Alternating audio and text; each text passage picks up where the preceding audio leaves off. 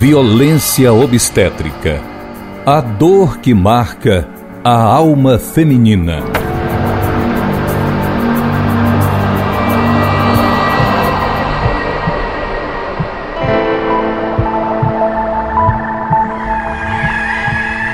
A retirada do dia. Na retirada do dia eu já sofri violência obstétrica porque o médico ele não me falou que ele estava introduzindo espéculo em mim. E aí quando ele estava colocando, ele colocou com toda força. Tanto é que eu comecei a chorar ali, eu falei pra ele que eu não estava aguentando de dor. E mesmo assim ele continuou, continuou. É, ainda, ainda disse pra mim assim, você tem que relaxar, né? Porque senão não vai entrar. E eu sei que dentro da sala tinham dois médicos, que era o que estava fazendo a remoção do meu guio, o anestesista. E do nada chegou um terceiro médico dentro da sala, tinha uma enfermeira também eu olhei assim, fiquei totalmente assustada, porque tinha uma enfermeira e três médicos ao meu redor, todos homens. E eu comecei a ficar ainda mais nervosa. E eu que esse médico pediu pra enfermeira trazer outro especo. É, ele falou: olha, isso aqui não vai dar, não, tem que trazer um maior. Na segunda vez foi a mesma coisa, ele introduziu o especo sem me avisar, com força. Eu me senti totalmente agredida. E no meio do procedimento eu falei que não estava mais aguentando de dor. E aí eles me deram anestesia em nenhum momento também me foi informado que seria anestesia raquidiana, né? Então o médico só pediu para sentar e introduziu a anestesia nas minhas costas e eu fiquei, mas não era para ser no braço e eles, não, não, só deixa aqui. Esse foi o depoimento da Sara Maria, uma das mulheres que eu, Jocasta Pimentel, jornalista da Rádio FM Assembleia, conversei sobre o que abordamos nesta matéria especial, a violência obstétrica. Ela passou por isso antes mesmo do parto. Esse tipo de violência atinge diretamente nós mulheres e pode ocorrer durante a gestação, no parto e no pós-parto. É o desrespeito à mulher, à sua autonomia, ao seu corpo, aos seus processos reprodutivos, podendo manifestar-se por meio de violência verbal, física ou sexual. A adoção de intervenções e procedimentos desnecessários ou sem evidências científicas também podem caracterizar uma violência obstétrica, que afeta negativamente a qualidade de vida, ocasionando abalos emocionais, traumas, depressão, dificuldades na vida sexual, entre outros problemas. No caso de Sara, a violência obstétrica foi vivenciada mais de uma vez, no mesmo hospital particular inclusive no dia do parto. Enquanto conversava com ela, percebi o quanto de impacto a ação violenta trouxe traumas e lhe afeta até hoje. Eu, ele, antes de me levar para sala de parto, ele pegou e fez exame de toque em mim novamente. Quando ele fez o exame de toque, ele falou: É, você conseguiu chegar aos 10 centímetros de dilatação, mas o seu colo do útero ainda está muito grosso. A criança não passa. Foi quando me levaram para essa sala e a minha amiga falou para mim, a minha enfermeira: amiga, olha, vai dar tudo certo, você vai parir normal, não tem mais escola de útero grosso. Se o seu colo de útero tá grosso, fique assim, ó, fique nessa posição de quadro em cima da cama, porque vai ajudar a gravidade, vai afinar mais o colo do útero e o Tito vem aí, amiga, ele já tá vindo. Quando esse médico me viu, né, em cima da cama, nessa posição, ele na mesma hora olhou pra mim e falou assim, que isso? Pode deitar, deita, deita, deita, deita, deita. E aí ele me colocou em posição ginecológica, colocou um ferro assim em cima de mim, em cima da cama, ele mandou segurar nesse ferro e fazer força. E a minha amiga falou pra minha amiga, não precisa fazer força. Calma, respire. E a todo momento ele me tratava muito mal. Ele falava, bora, abre essas pernas. Abre essas pernas e faz força. Abre as pernas e faz força. E a minha amiga disse, meu lado, amiga, calma. Não precisa fazer força. Seu corpo ele vai lhe guiar, respire. Deixa a contração vir. Seu corpo vai fazer força. Você respira. Só que é muito ruim você ouvir duas pessoas ao mesmo tempo quando você tá sentindo dor, né? E, e o médico tava na minha frente. Então, a todo momento ele ficava gritando comigo. Ele, bora, faz força, abre as pernas. Aí, quando meu filho coroou, é, falando pra mim, olha, é, Sara, teu filho tá chegando, teu filho tá coroando, pega na cabecinha dele. Aí na hora que falaram isso, o médico olhou pra mim e balançou a cabeça de forma negativa, tipo, não. Eu não, não, não, não vou tocar em nada, não vou tocar em nada. Aí ele, bora, faz força, faz força. E a minha amiga, amiga, toque é seu filho. Ele tá saindo, toque pra vocês pra mim. Eu toquei, né? E a cabeça do meu filho começou a sair. Ele pegou, pensou assim, a cabeça do meu filho com as mãos e puxou. O meu filho de dentro de mim, o que era para um parto normal, onde o meu filho sai sozinho através das minhas contrações. Não aconteceu, porque ele simplesmente puxou o meu filho inteiro, ele só deixou a cabeça do meu filho sair e puxou ele, tanto é que essa puxada me rasgou, eu tive laceração de grau 3, porque ele puxou meu filho para baixo, para cima, para baixo, para cima. São muitas as mulheres vítimas desse tipo de violência. A empreendedora Fabrícia Bezerra, infelizmente, também faz parte desse triste cenário. Ela procurou um hospital privado com o projeto de vivenciar um parto normal, mas a realidade foi outra.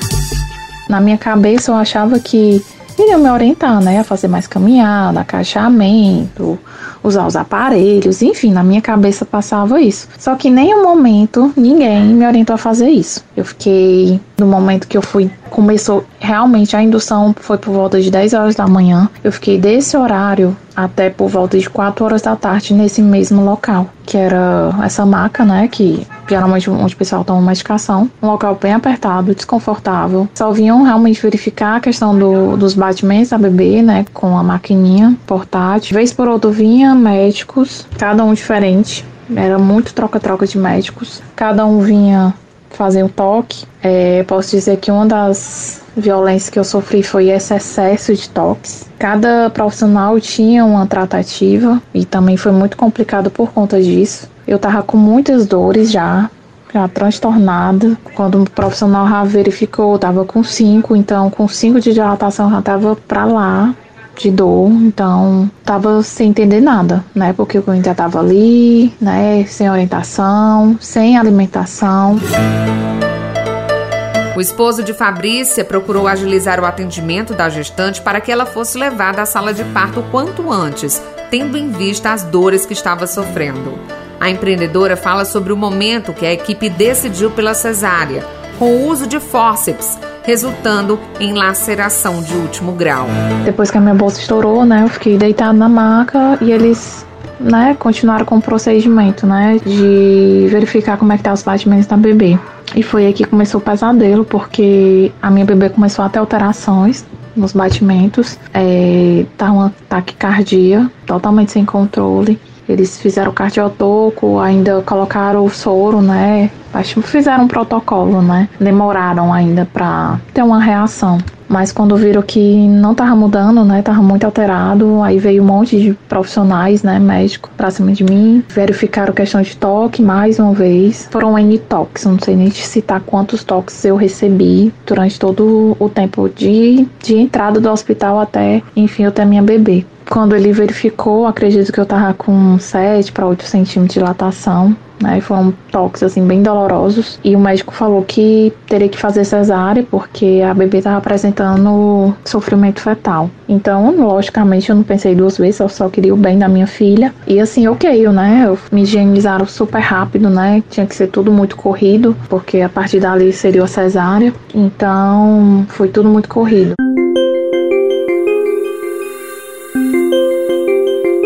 Com seis dias de nascimento, a bebê de Fabrícia que me afirmou ter tido uma gestação tranquila e saudável, precisou passar por uma cirurgia. A recém-nascida não resistiu e veio a óbito.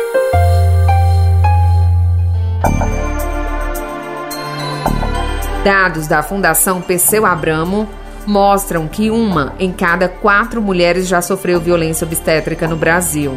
Segundo a pesquisa Mulheres Brasileiras e Gênero nos Espaços Público e Privado, divulgada em 2010 em parceria com o SESC, os tipos mais comuns de violência durante o parto são gritos, procedimentos dolorosos sem consentimento ou informação, falta de analgesia e negligência. Já a pesquisa Nascer no Brasil, da Fiocruz, ouviu quase 24 mil mulheres entre 2011 e 2012 e observou que 30% das mulheres atendidas em hospitais privados sofreram violência obstétrica. No SUS, a taxa foi de 45%. Relatos de violência obstétrica acontecem nas redes privada e pública.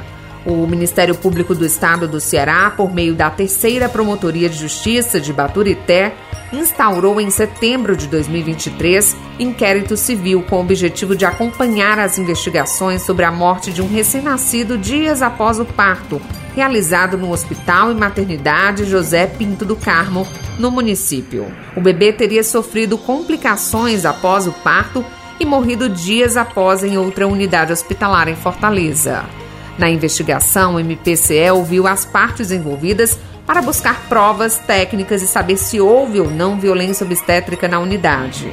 Ainda em setembro, o Ministério Público expediu recomendação à Prefeitura, à Secretaria Municipal de Saúde de Baturité e aos diretores do Hospital e Maternidade José Pinto do Carmo para adotarem medidas para impedir condutas que caracterizem violência obstétrica nas dependências do hospital das unidades básicas de saúde, de saúde da família e de pronto atendimento, viabilizando às gestantes atendimento humanizado. A recomendação reforçou ainda a necessidade do cumprimento do Estatuto do Parto Humanizado.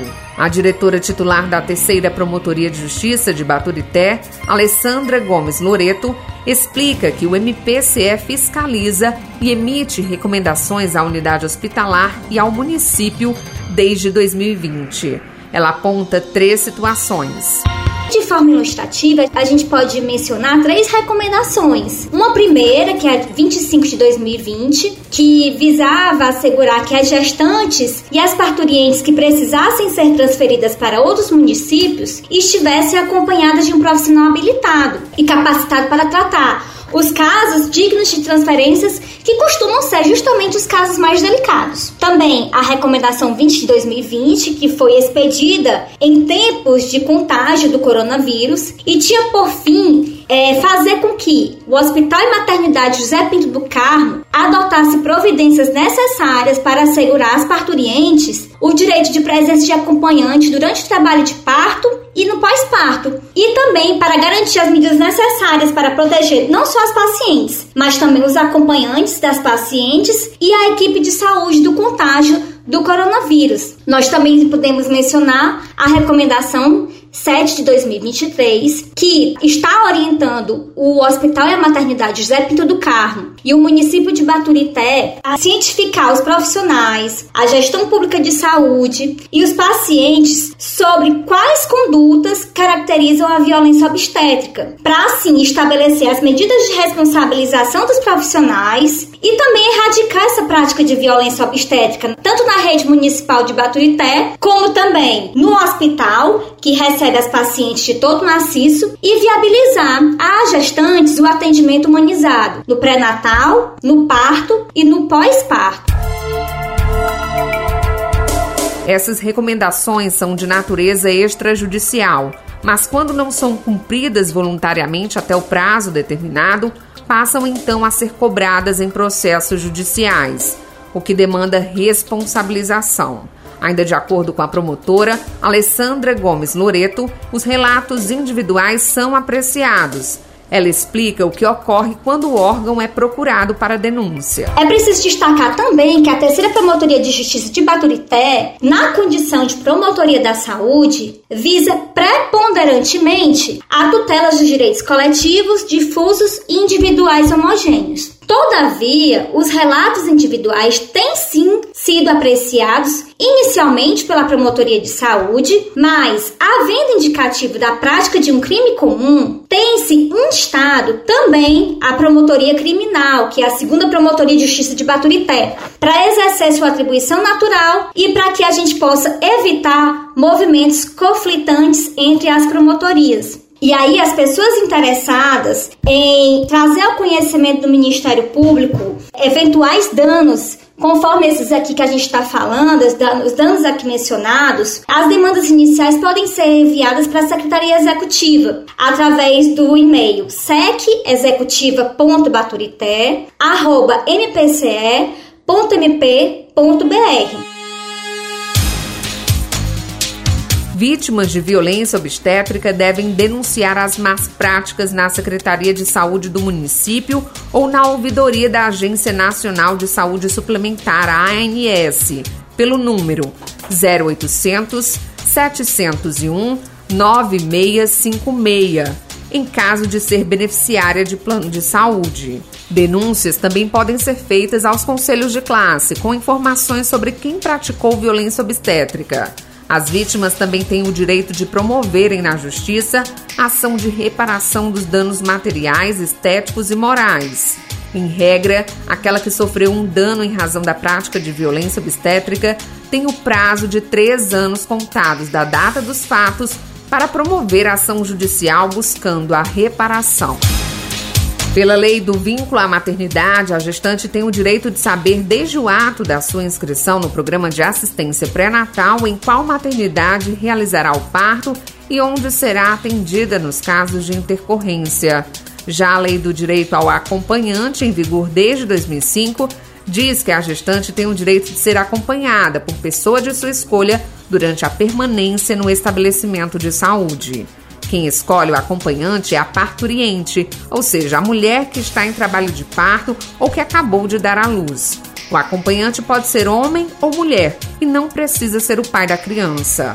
Doutora Emilce Rebouças, médica ginecologista e obstetra da maternidade Escola Assis Chateaubriand, esclarece de que forma o profissional obstetra deve realizar o parto desde a chegada da gestante à unidade hospitalar. Hoje em dia, nós temos diretrizes nacionais que norteiam todo o atendimento da mulher gestante durante o trabalho de parto e parto, não só voltada para obstetras, mas voltada para todos os profissionais com quem essa mulher tem contato desde a admissão hospitalar até o momento do nascimento do neném. Então, o ideal é que não só a obstetra, né, mas todos os profissionais que tenham contato com essa mulher estejam bem afiados nessas diretrizes e sigam essas recomendações que a gente considera que são as recomendações de boas práticas no par. Mas falando de uma forma assim geral, né, sobre a forma a mulher deve ser conduzida, né, ela deve ser conduzida de uma forma respeitosa, respeitando os, a, a cultura da mulher, respeitando as crenças dela, respeitando os desejos desejos dela, obviamente, né, desde que isso não impacte na segurança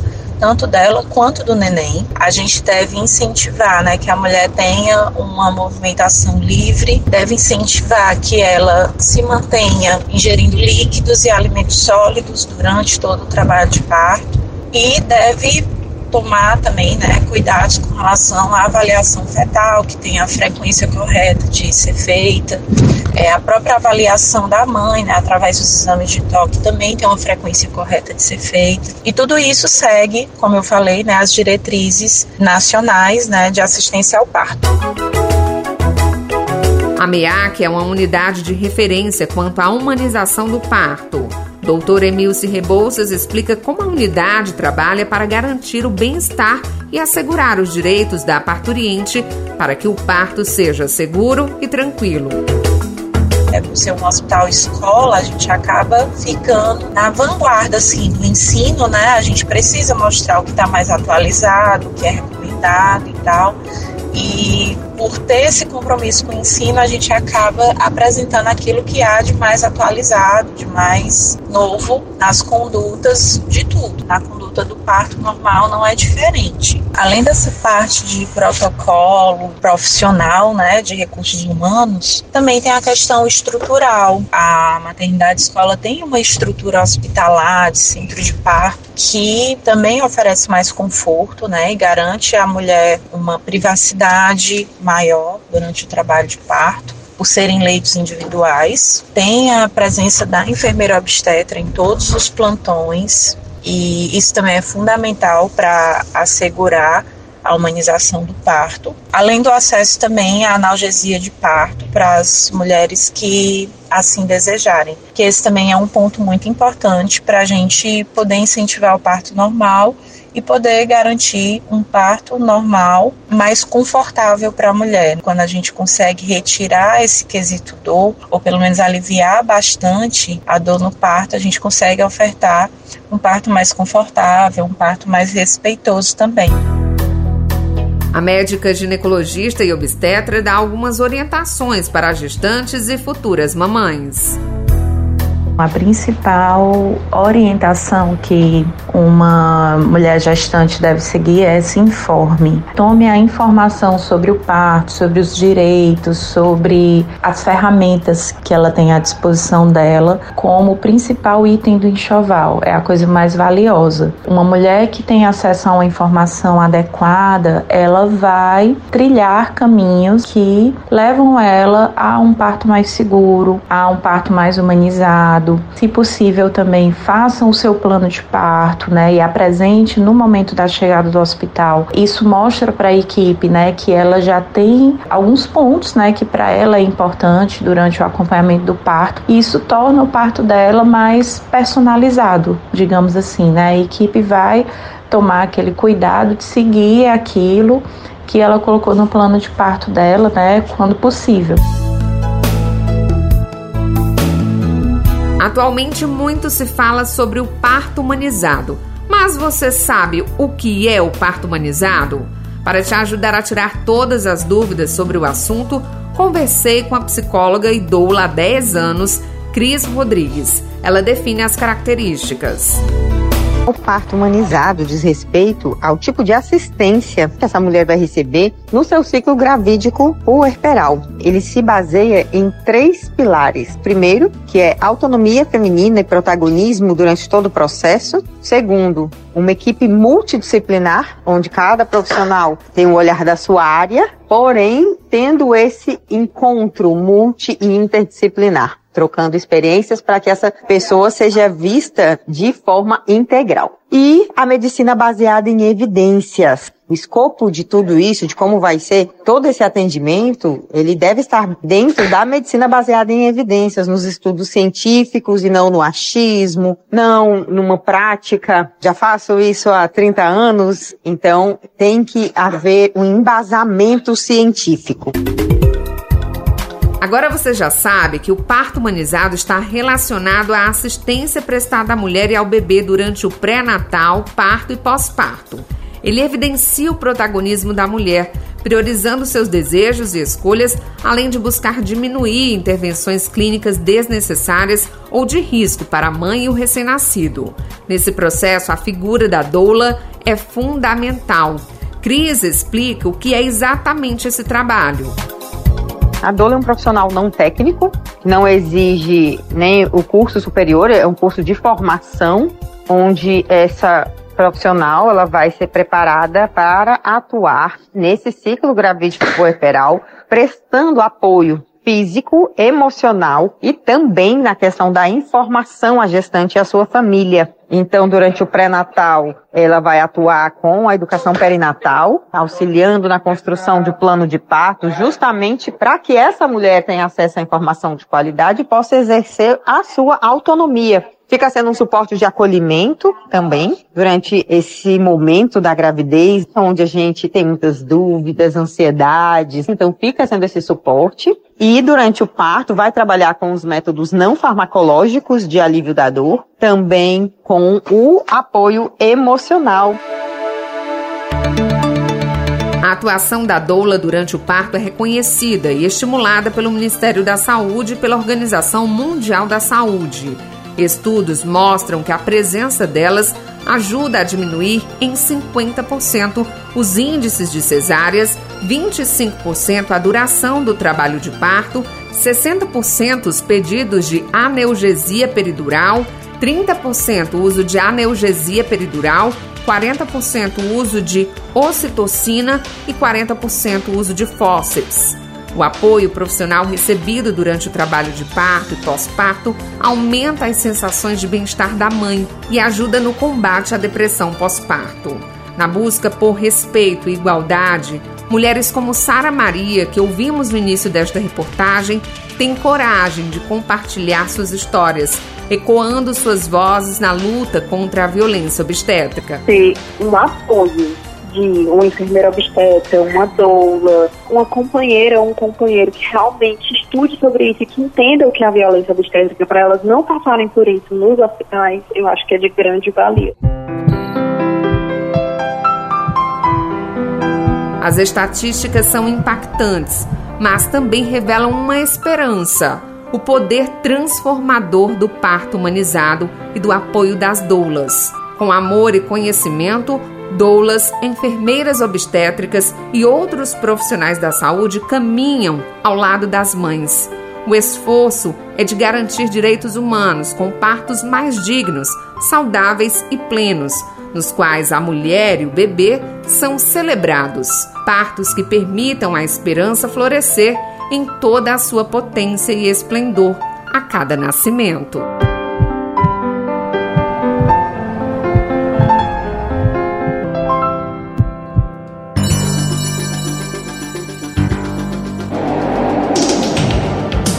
Reportagem Violência Obstétrica, a dor que marca a alma feminina, conta com narração, roteiro, produção e edição de áudio de Jocasta Pimentel, edição de texto de Tarciana Campos, sonoplastia de Ronaldo César.